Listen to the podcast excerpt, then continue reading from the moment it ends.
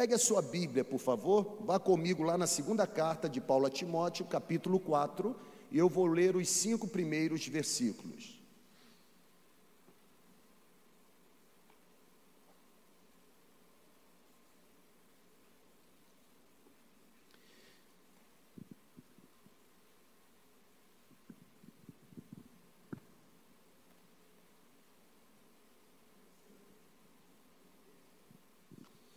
No dia 13 de dezembro, nós estaremos celebrando a ceia, às 10 horas da manhã, tá bom? Então você ah, anote e se prepare também para esse momento muito especial para a nossa comunidade. Segunda carta de Paulo a Timóteo, capítulo 4, a partir do versículo 1, eu quero pensar com você sobre uma igreja ineficaz. É óbvio que eu não estou falando da nossa igreja, nossa igreja não é ineficaz, né?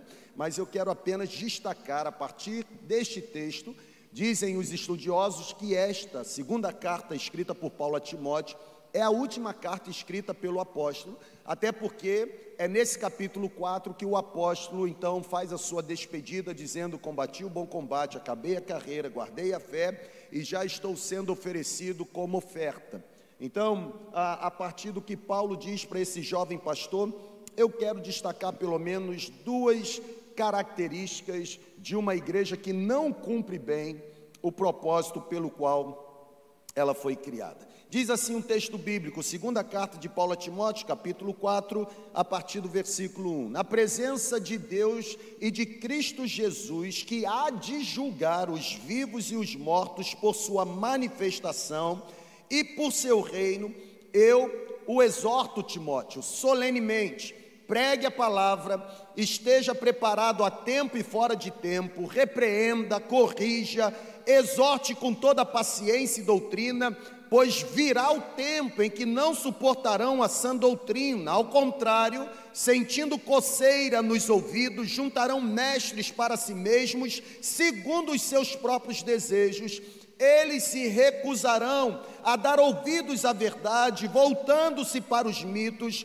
Você, porém, Timóteo, seja moderado em tudo, equilibrado, suporte os sofrimentos e faça a obra de um evangelista, cumprindo plenamente o seu ministério. Vamos orar mais uma vez? Senhor, por favor, abra o nosso entendimento. Aqui no prédio na igreja online, que todos nós recebamos a porção que o Senhor tem para nos entregar como revelação para esta manhã.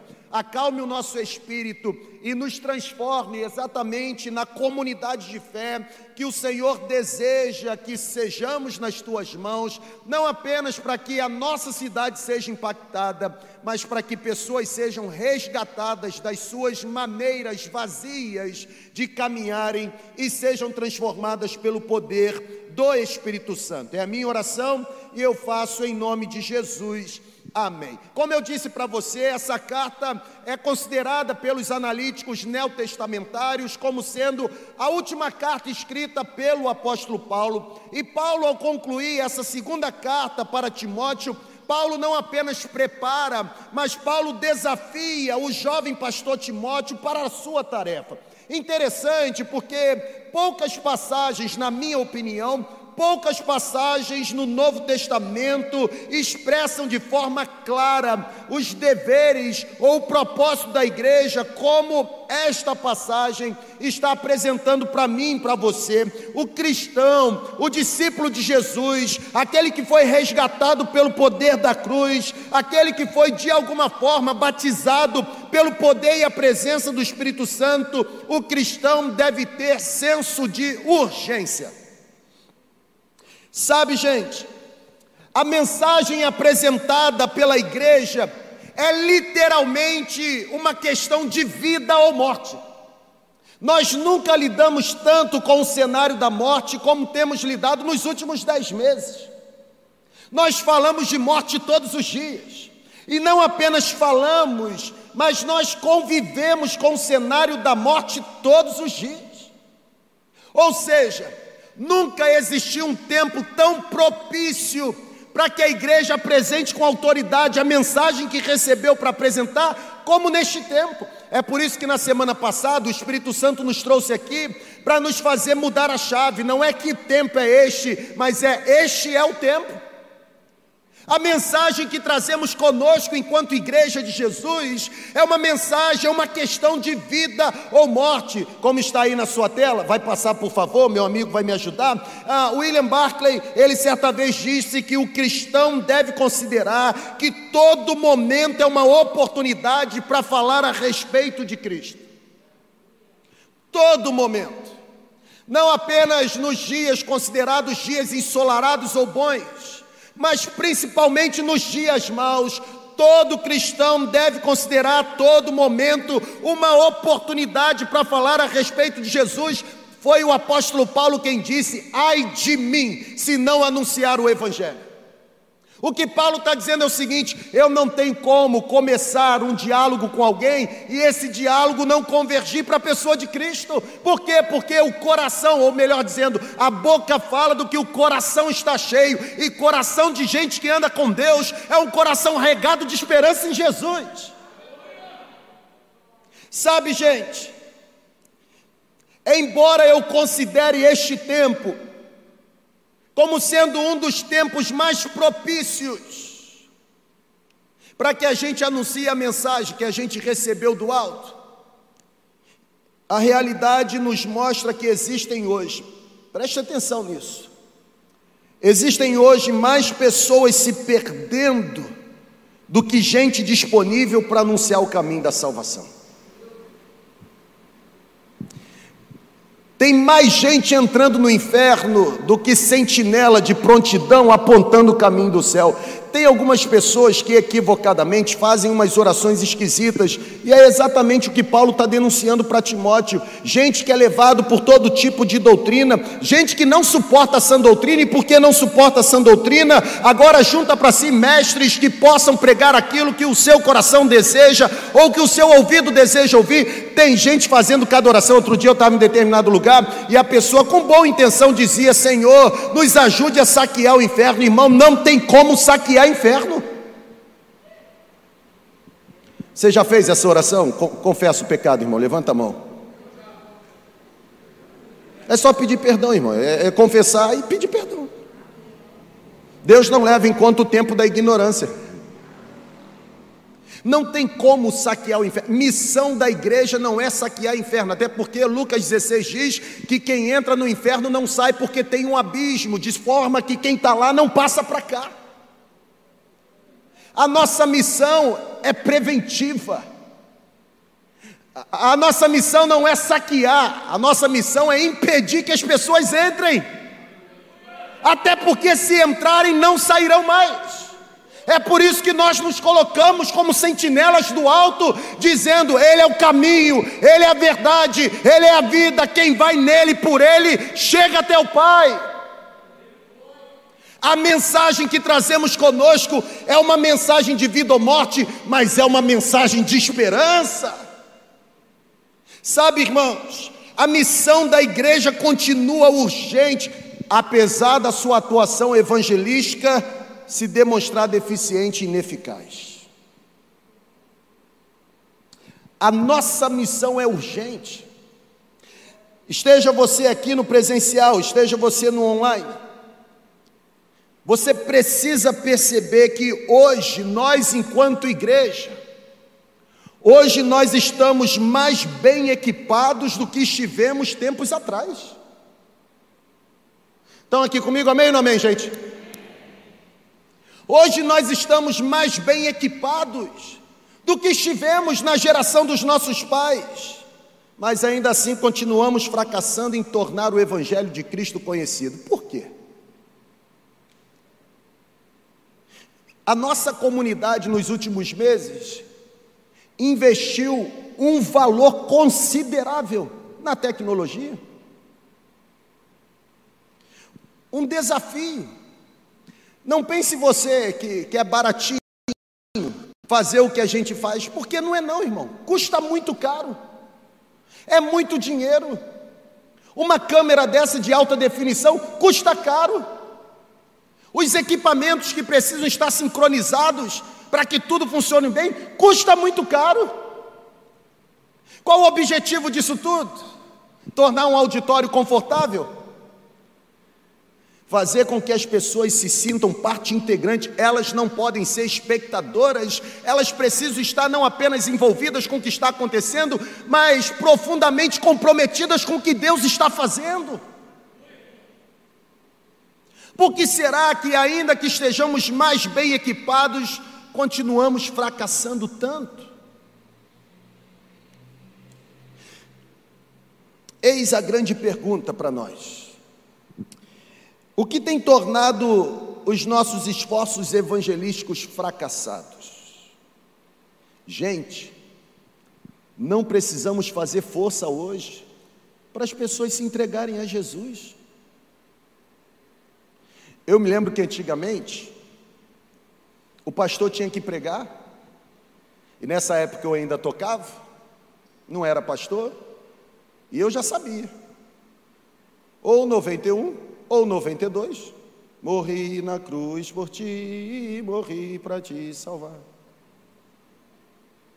Ou 222, há hoje alguém, há hoje alguém esperando para Jesus encontrar. Venha sem mais demorar, se Cristo vai hoje passar. Lembra-se?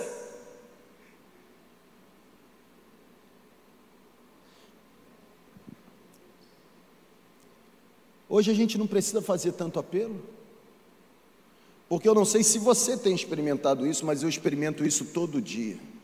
Gente que me procura dizendo assim: o que eu preciso fazer para entregar a minha vida a Jesus? Os campos estão prontos. Nós não podemos nos tornar uma igreja ineficaz. Temos que cumprir o propósito. No nosso planejamento, nós estamos estimando para o ano que vem um crescimento de 18%. Por que o crescimento de 18%? Por causa do índice de multiplicação que tivemos das células nos últimos meses e da nossa perspectiva de formação de novos líderes de célula ao longo do ano de 2021. Eu não sei se você já entendeu, mas você está numa comunidade em que nós planejamos, porque entendemos que quem não planeja, planeja em fracassar.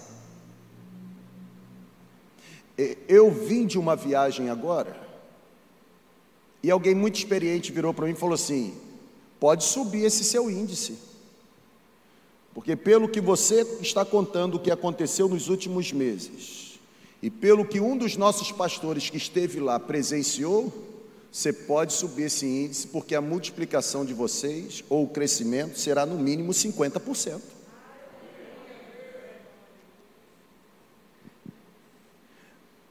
Você não entendeu não, mas é assim mesmo. Quem está de fora está vendo melhor o cenário do que a gente que está aqui dentro. Porque a gente que está aqui dentro, a gente só está se preocupando em honrar Jesus e fazer o que Jesus deseja. Mas o que a gente está fazendo está impactando as pessoas que estão lá fora.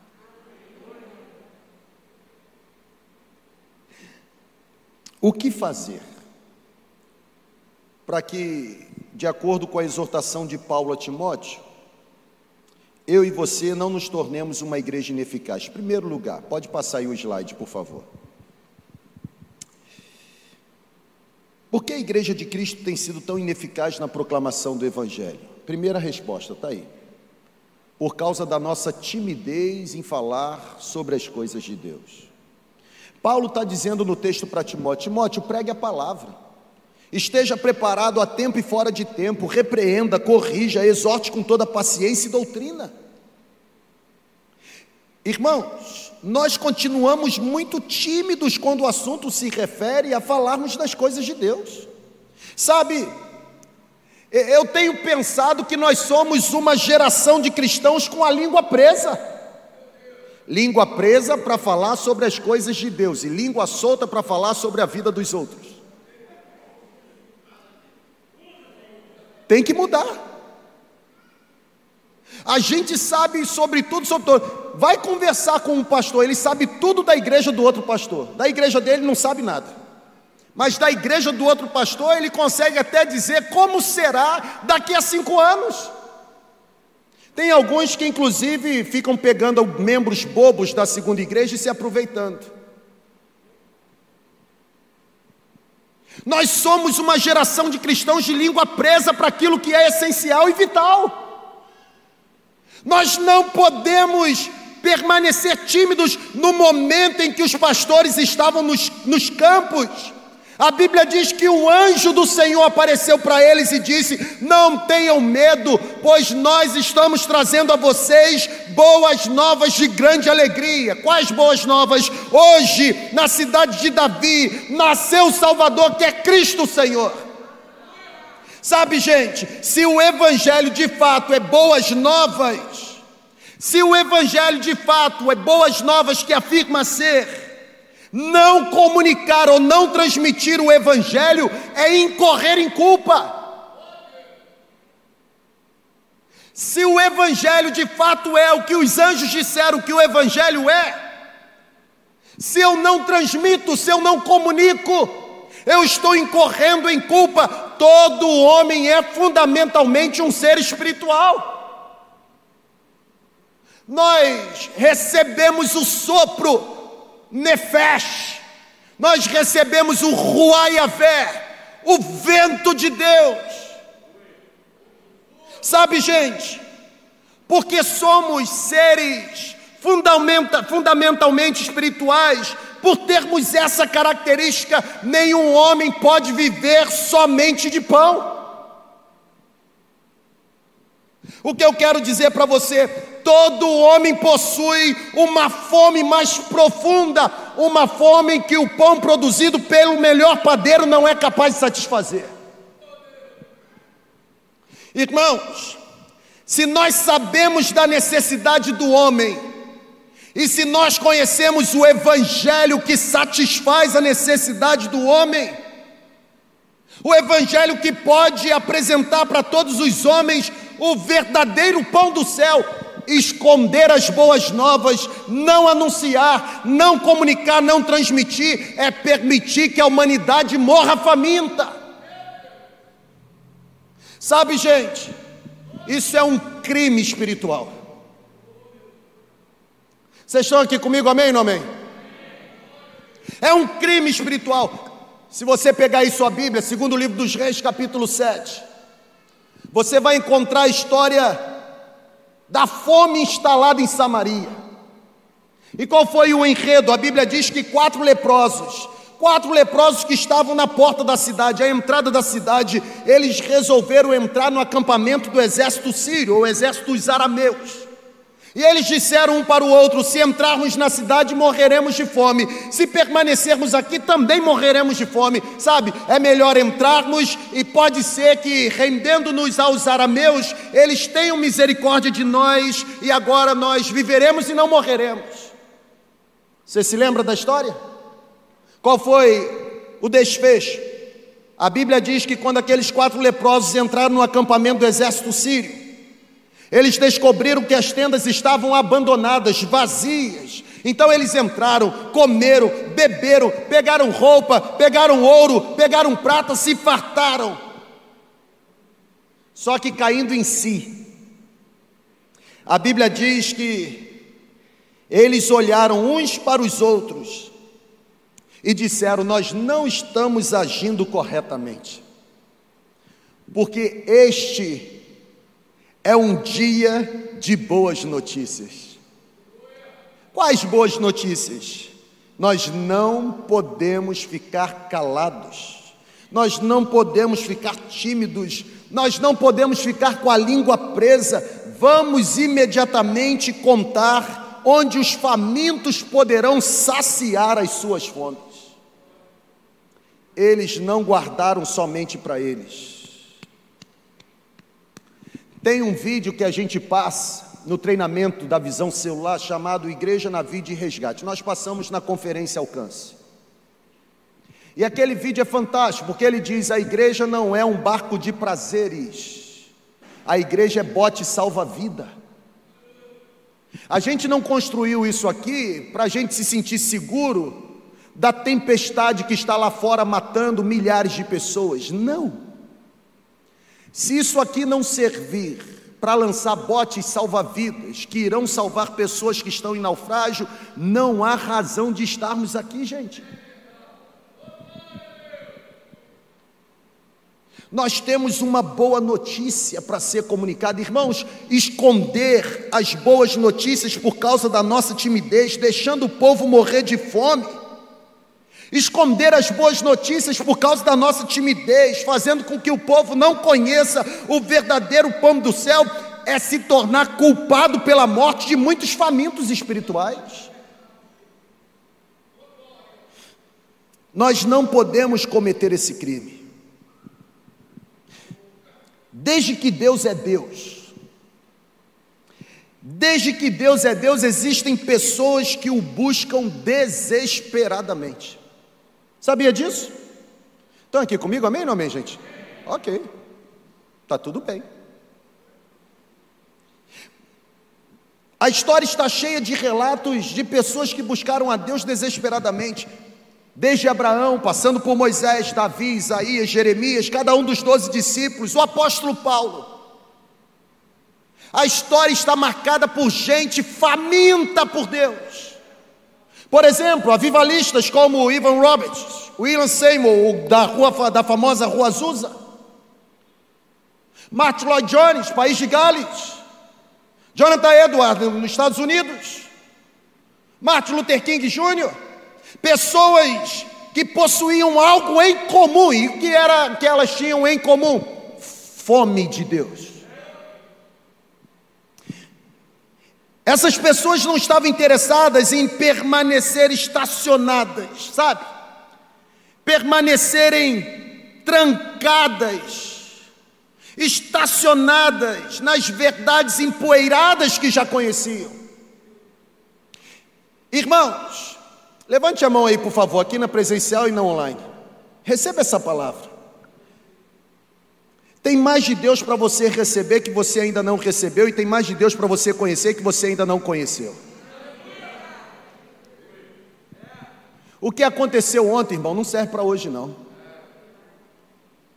Eu me lembro do dia 30 de junho, que aqui eu estive, preguei aquele sermão em Ruth capítulo 1, quando falta pão na casa do pão, e eu disse: a gente não pode, não pode se contentar em ficar contando os testemunhos dos avivamentos passados. Quando é que a nossa geração vai ter know-how para falar do testemunho ou do avivamento que ela experimentou? Tem igreja que carrega chama, irmão, mas a única chama que carrega é no emblema da igreja. Está na hora da gente carregar a chama do fogo do Espírito no coração, irmão. É uma igreja avivada, sim. É uma igreja incendiada pelo Espírito Santo, sim. Qual o problema disso? Não tem problema. Problema é a gente permanecer nas verdades empoeiradas do passado.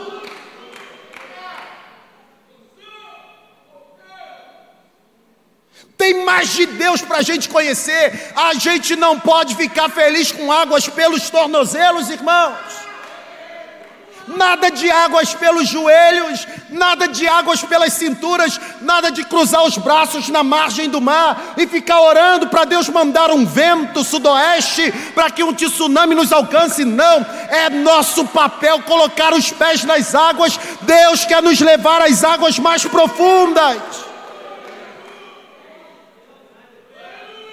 A gente tem que vencer essa timidez. A gente está muito tímido, tímido para Deus e sem vergonha para o pecado.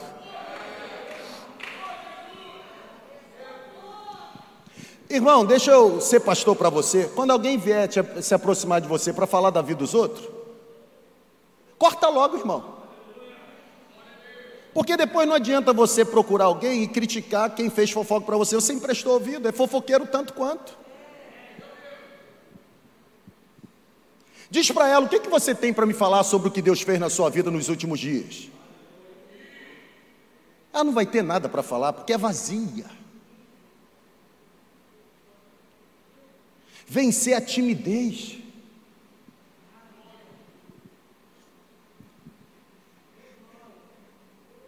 Nós temos uma mensagem para anunciar e uma mensagem que transforma. esses homens que marcaram a geração foram homens que não se contentaram em estudar as páginas mofadas da história, se alegrando apenas com o que Deus fez. O que era comum entre eles é que eles se empenhavam em participar no tempo presente do que Deus está fazendo. Nós não podemos ser como padarias abertas sem ter pão fresco para oferecer para o povo.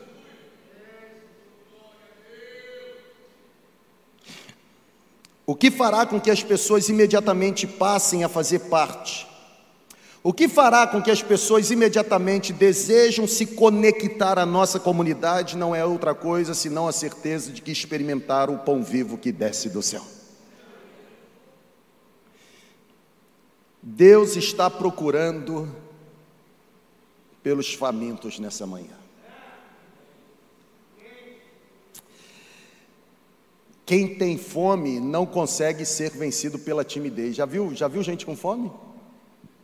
Gente com fome perde a vergonha, toca a campainha, toca o interfone, bate na porta e pede comida.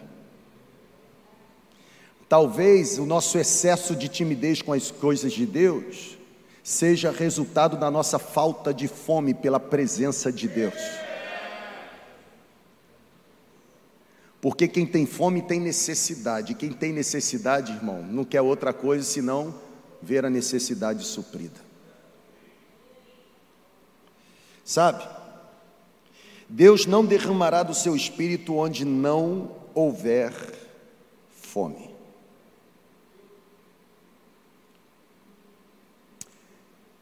Eu tenho fome. E eu já descobri que a fome espiritual é diferente da fome física. Porque a fome física, eu pego aquele prato coloco para dentro, aquilo me satisfaz. Eu perco a fome. Deve acontecer com você também. Alguns não, né? Alguns estão fazendo cirurgia inversa, colocando mais um estômago porque um só não está dando. A fome espiritual é diferente. Você já percebeu isso? Quanto mais fome de Deus eu tenho, mais eu quero me alimentar e a fome não passa. Quanto mais de Deus eu tenho, mais eu desejo ter. Quanto mais de Deus eu conheço, mais desejo conhecer. Quanto mais de Deus experimento, mais desejo experimentar. Por quê? Porque ter fome pelas coisas de Deus é um privilégio. O nosso problema é que nós nunca tivemos fome de verdade. A gente apenas tem aquele desejo de comer junk food, é, o lanche.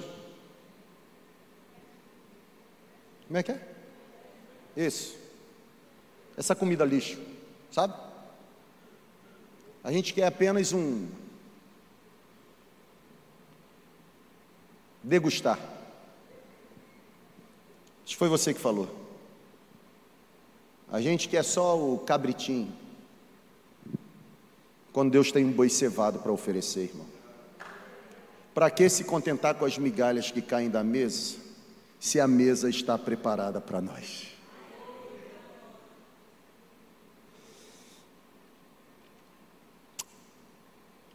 Nós estamos permitindo que as coisas do mundo satisfaçam as nossas vidas.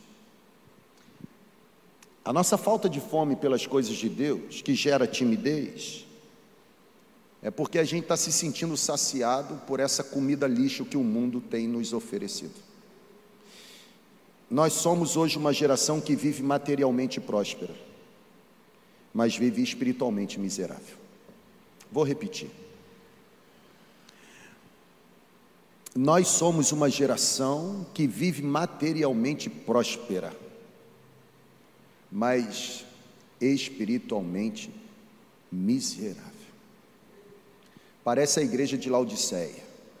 Vocês dizem que são ricos, têm o melhor colírio, mas na verdade vocês são pobres, cegos, miseráveis e nus. Eis que estou à porta e bato. O Novo Testamento começa com Jesus sendo expulso para o deserto. O apóstolo, o profeta João diz: Eu sou a voz daquele que clama no deserto. Expulsaram Jesus para o deserto. O Novo Testamento começa com Jesus expulso no deserto e termina com Jesus expulso da igreja, porque Jesus está lá batendo na porta da igreja de Laodiceia e ninguém deixa Jesus entrar. Que igreja ineficaz. Se existe uma pessoa que sempre vai ter porta aberta aqui, é Jesus Cristo. Nós não podemos permanecer tímidos em relação às coisas de Deus. Nós temos que colocar a boca no trombone. Nós temos a mensagem de esperança para a nossa cidade, para o nosso país e para o mundo. Está conosco, não está com eles. Hoje é o dia em que o povo vai eleger o próximo prefeito. Cuidado, porque eu fico assustado quando eu vejo cristãos colocando em homens do governo expectativas que só podem ser supridas pela igreja de Jesus. Cuidado. Comunidade profética é a igreja de Jesus. Expressão máxima do caráter de Cristo é a igreja de Jesus. Quem tem poder é a igreja de Jesus. Não existe nada mais poderoso no universo senão a igreja de Jesus, porque é na igreja de Jesus que o poder do alto opera, irmão.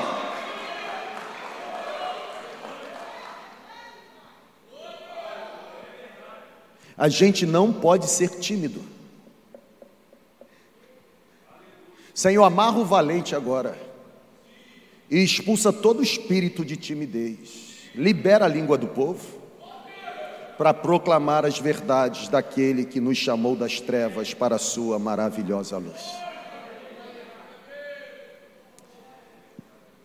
Por que será que nós somos tão fracassados em nossos esforços evangelísticos? Primeiro, por causa da nossa timidez. Segundo, pode passar aí, por favor. Por causa do nosso descaso com o nome de Cristo. Você sabe de onde veio a expressão Adonai? Na verdade, Davi, quando colocou o nome do filho de Adonias, Adonias tem a mesma raiz de Adonai. O pai, naquela época, colocava o um nome na criança, não porque era um nome famoso, mas porque o nome trazia a função profética, ou seja, trazia a expectativa do pai em favor do filho. Por isso que Davi coloca o nome do garoto de Abissalão, Abachalom. Esse menino está nascendo, será um pacificador, será um pai da paz. Davi coloca o nome do garoto de Adonias, aquele que pertence a Adonai. Davi era um excelente pai para escolher nome, mas era um péssimo pai para transformar a expectativa que tinha em realidade de vida para os filhos. De onde vem a expressão Adonai? Adonai não é nome próprio, como alguns dizem. Adonai é um pronome de tratamento majestático. Adonai é uma expressão utilizada pelos judeus em substituição ao tetragrama sagrado, impronunciável, que Deus revelou para Moisés quando Moisés, em Êxodo capítulo 3, pergunta: Quem é o Senhor? E ele diz: Eu sou o tetragrama sagrado. Não existem vogais, apenas quatro consoantes. E dizem os analíticos veterotestamentários que esse nome que Deus revelou de si mesmo para Moisés e para o povo, nada mais é do que a expressão exata da sua função eterna de que ele foi, ele é e ele sempre será. Nossa, você é tão frio, irmão. Sabe por que o judeu, por exemplo, o Salmo 23 começa com um tetragrama sagrado, mas se o judeu pegar para ler o texto bíblico, ele vai dizer assim: Adonai roi lo ersa. Por que, que ele fala Adonai? Sabe por quê? Porque o judeu e bom judeu, ele tem temor em pronunciar o nome de Deus. Ele leva a sério o terceiro mandamento do Decálogo quando diz: Não pronunciarás o nome do Senhor teu Deus em vão, sem propósito, sem finalidade, de forma vazia. Por isso que ele substitui por Adonai, porque ele acredita que para pronunciar o nome de Deus ele precisa estar completamente purificado. Eu olho para a gente, e eu não falei para você, eu disse para a gente, e eu fico assustado com o nosso descaso em relação ao nome de Jesus. Eu fico assustado com a nossa prepotência, vaidade, arrogância, de tentar colocar o nosso nome acima do nome de Jesus. O que motivou homens e mulheres no passado a envolverem-se na missão de anunciar o Evangelho não foi a visão de uma grande igreja, nem a visão de uma grande multidão. O que motivou homens e mulheres no passado a se envolverem na missão de proclamar o Evangelho foi o seu amor apaixonado pelo nome de Cristo. Sabe, gente, talvez o que tem tornado muitos lugares igrejas ineficazes ou talvez o que tem tornado os nossos esforços evangelísticos tão fracassados seja de fato a nossa timidez em proclamar as coisas de Deus, mas seja também o nosso descaso com o nome de Cristo. O apóstolo Paulo, quando escreve a sua carta aos Romanos, ele afirma que foi por causa do nome de Cristo. Cara, esse texto é fantástico. Por causa do nome de Cristo é que ele, o apóstolo Paulo, se empenharia em proclamar o evangelho a todas as nações. Irmãos, quando a gente lê Atos capítulo 5, a partir do versículo 41, a gente encontra os apóstolos os apóstolos estavam fazendo o que, irmãos? Vou dizer para você: os apóstolos estavam sendo humilhados, estavam sendo açoitados, mas eles saíram do sinédrio alegres. Aí você diz: alegres pelo quê? A Bíblia diz: eles se sentiram privilegiados por terem sido considerados dignos de serem humilhados por causa do nome de Cristo. Jesus nas beatitudes, Mateus capítulo 5, as bem-aventuranças, qual é a última? A última diz assim: Bem-aventurados serão vocês quando forem perseguidos por causa do nome, porque assim também perseguiram os profetas que existiram antes de vocês. Alegrem-se e regozijem-se, porque grande é o galardão de vocês no céu. O amor ao nome de Jesus não deve se limitar a um apego sentimental. O amor ao nome de Jesus não pode ser um apego a um título oficial, não. O nosso amor ao nome de Jesus deve estar embasado na nossa convicção bíblica acerca do que o nome de Jesus representa para nós. Não tem demônio que possa prevalecer quando o nome de Jesus é reivindicado. Há poder nesse nome. Eu vou repetir: há poder nesse nome. A Bíblia diz em Filipenses capítulo 2: Age em vocês o mesmo sentimento que houve em Cristo Jesus, o qual, sendo Deus, não teve por usurpação alguma ser igual a Deus, mas humilhou-se, esvaziou-se, assumiu forma de homem, e em forma de homem foi obediente até morte morte de cruz pelo que Deus o exaltou soberanamente e lhe deu um nome, um nome, um nome, um nome que está acima de todo nome. E a Bíblia diz: para que ao nome de Jesus todos os joelhos dos que estão no céu, na terra e debaixo da terra se dobrem, e toda língua confesse que Ele é Senhor para a glória de Deus Pai. Sabe, gente, o que mais incomodou o apóstolo Paulo durante a sua visita a Atenas, Atos capítulo 17, o que mais impressionou o apóstolo Paulo em Atenas não foi a beleza da Grécia antiga, mas foi a idolatria praticada por aquele povo, uma prática pagã que desonrava o nome de Cristo. O versículo 16 de Atos 17, Paulo em Atenas, a Bíblia diz que Paulo ficou profundamente indignado ao ver que a cidade estava cheia de ídolos. Pega aí, irmão. Não adianta você orar falando para eu parar, porque eu não vou parar agora não. Infelizmente, infelizmente, pega, irmão. Infelizmente, eu percebo que o nosso descaso com o nome de Cristo tem nos mantido indiferentes com a realidade espiritual da verdade. Eu vou repetir.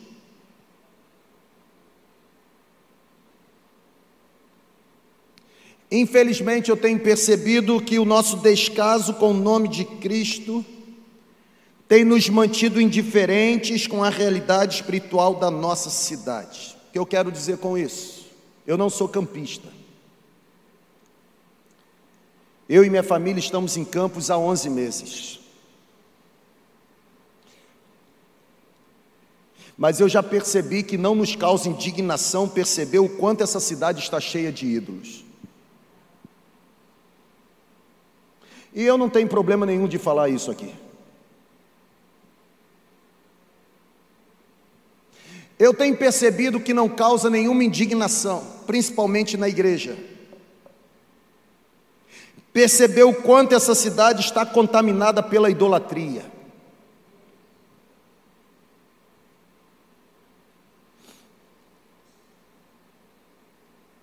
Nós não podemos nos tornar uma igreja ineficaz.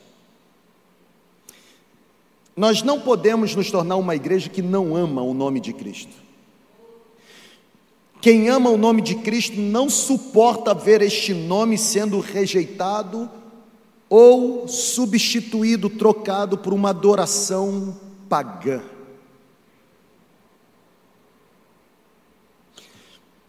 Eu não acredito numa adoração que não proclame o nome de Jesus.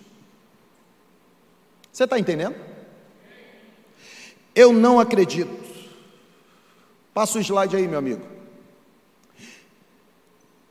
Nós não podemos aclamar a dignidade de Deus, preste atenção aqui. Nós não podemos aclamar a dignidade de Deus se nós não temos o desejo de proclamar o nome de Deus, irmão. Olha aí, ó. Adoração que não gera missão é hipocrisia.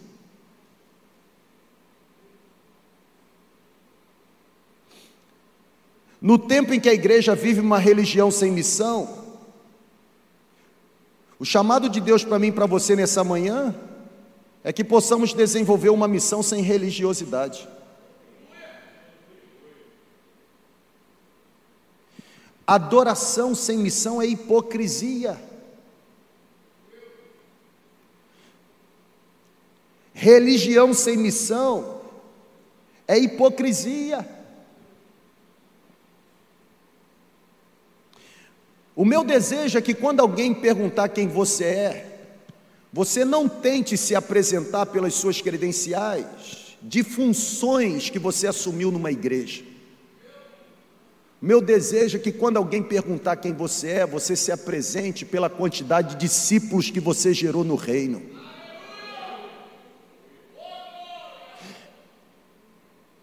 Nós temos que honrar o nome de Cristo. E nós temos que honrar o nome de Cristo em todo o tempo. É o que Paulo diz para Timóteo: você, porém, seja moderado em tudo, equilibrado, suporte o sofrimento, faça a obra de um evangelista e cumpra plenamente o seu ministério. Irmão, eu tenho um medo na vida. Minha família sabe disso e as pessoas mais próximas e confidentes já ouviram isso várias vezes de mim. Eu não tenho medo de homem, de mulher, de, de, de bandido. Eu não tenho medo, não, irmão. Até porque, quem sabe nas mãos de quem está, jamais vai temer o dia mau. Eu tenho um medo na minha vida. Sabe qual é o meu medo? Não é morrer. Eu estou igual o apóstolo Paulo. Era melhor estar com ele. Estou aqui por causa de vocês. Porque o morrer, o viver é Cristo e o morrer é lucro, irmão. O meu maior medo nessa vida, sabe qual é? é desonrar o nome do meu Jesus. Todo dia eu oro, e hoje pela manhã eu vim mais cedo, fiquei lá na minha sala no outro prédio, coloquei Jason Lee Jones, tu és bom, em todo tempo é bom, agradeci por sua vida, agradeci pela vida de Mirinha, dei uma olhada no sermão e tentei ficar igual o pastor Jonelis. E eu disse para Deus hoje novamente: Senhor, não me tires do púlpito. Se tem um medo que eu carrego em mim é descer do púlpito. Porque eu tenho certeza que o dia que eu descer do púlpito, eu nunca mais volto para ele.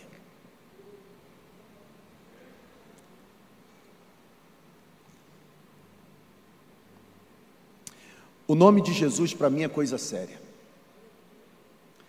Por isso que enquanto eu for pastor nessa igreja, jamais vou permitir que alguém transforme a igreja em outra coisa que não seja a igreja de Jesus.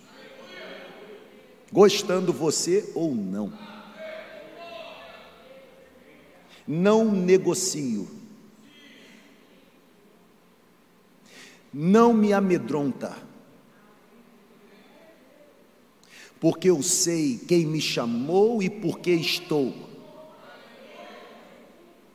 E se eu tenho medo, não é de pessoas,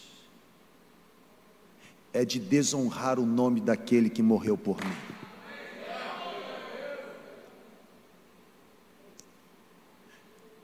Segunda igreja, não trate com descaso o nome do nosso Senhor. Esse palco ficou muito bonito. Mas eu estou estudando uma forma de, em algum lugar aqui, colocar um nome gigantesco, escrito Jesus. Sabe por quê? Porque tem gente que só aprende pintando. Então eu quero que todo mundo que se conectar à segunda igreja, eu não desejo, eu quero. Que todo mundo que pisar na segunda igreja, eu quero que todo mundo tenha certeza, não haja dúvida, de que só existe um nome. Não é o meu e nem o seu. Não tente promover o seu nome aqui dentro, você vai se frustrar. Só existe espaço para um nome.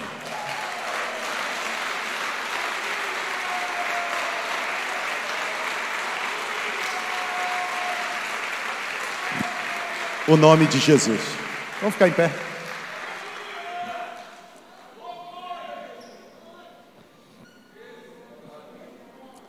Eu já estou crucificado nele, vivo não mais eu, mas ele que vive em mim. Se eu já decidi não ter nome aqui, meu amigo, não será você que terá. Se você tem um chamado para ser anônimo, bem-vindo ao clube.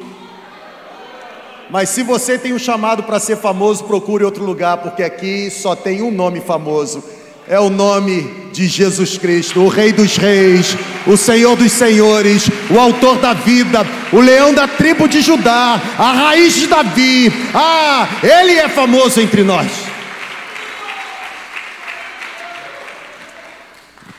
O apóstolo ele ele diz para Timóteo uma coisa interessante. Ele diz assim: Timóteo, na presença de Deus, versículo 1. Na presença de Deus, pode vir. Na presença de Deus, que haverá de julgar os ricos e os mortos, presta atenção nisso, irmão. Na presença de Deus que haverá de julgar os ricos e os mortos, os ricos, os vivos. Na presença de Deus que haverá de julgar os vivos e os mortos por sua manifestação, está no texto. A expressão no grego que aparece, coloca lá o último slide, irmão. A expressão no grego que aparece, cuja tradução para nós é manifestação, a forma como ele haverá de julgar os vivos e os mortos, é essa palavrinha aí, epifaneia. Essa expressão era utilizada para se referir à visita do imperador a qualquer província ou a qualquer cidade. Pega a visão aqui comigo. A manifestação do imperador, o aparecimento do imperador, em qualquer lugar, em qualquer província, em qualquer cidade, era a sua epifaneia.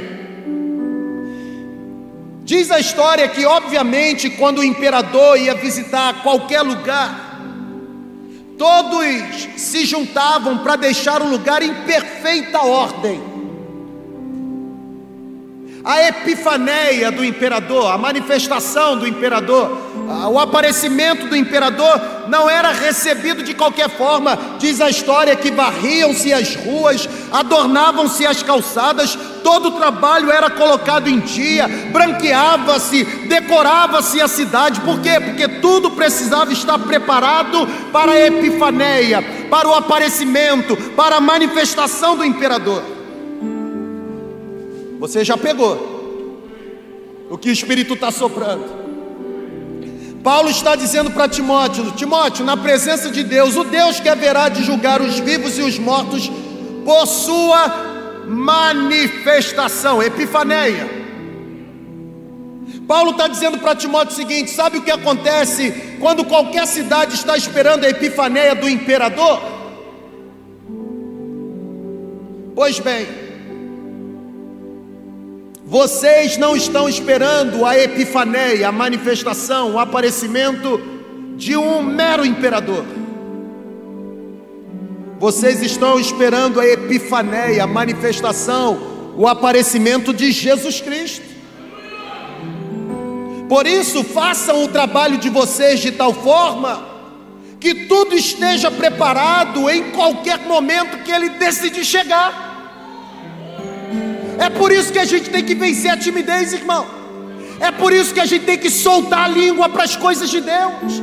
É por isso que a gente tem que proclamar o Evangelho. É por isso que a gente tem que denunciar o pecado. É por isso que a gente tem que conservar a pureza. É por isso que a gente não pode negociar princípio. É por isso que a gente tem que amar o nome de Jesus. Por quê?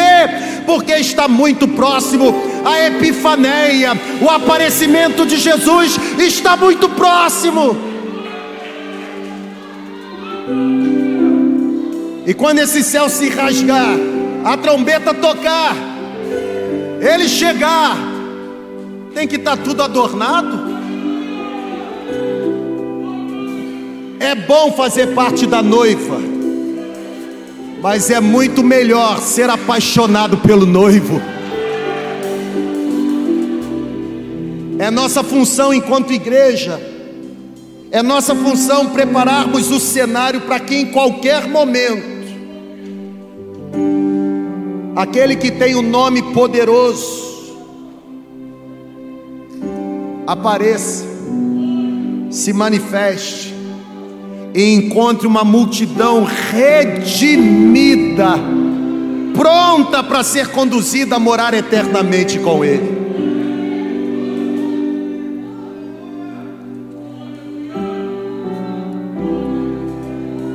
Essa música é a música 2020 da nossa igreja. No dia 31 de dezembro, senão está todo mundo demitido.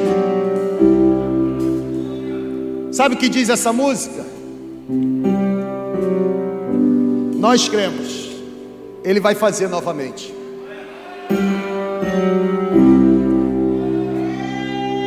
O noivo está chegando.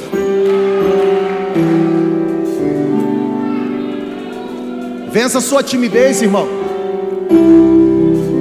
Aqui, você que está no presencial, olha para cá. Começa vencendo aqui. Solta esses braços. Você está muito engessado?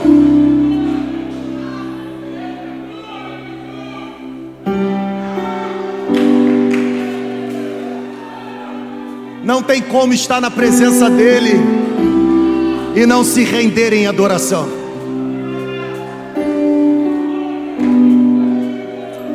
Não trate com descaso o nome que está sobre todo nome.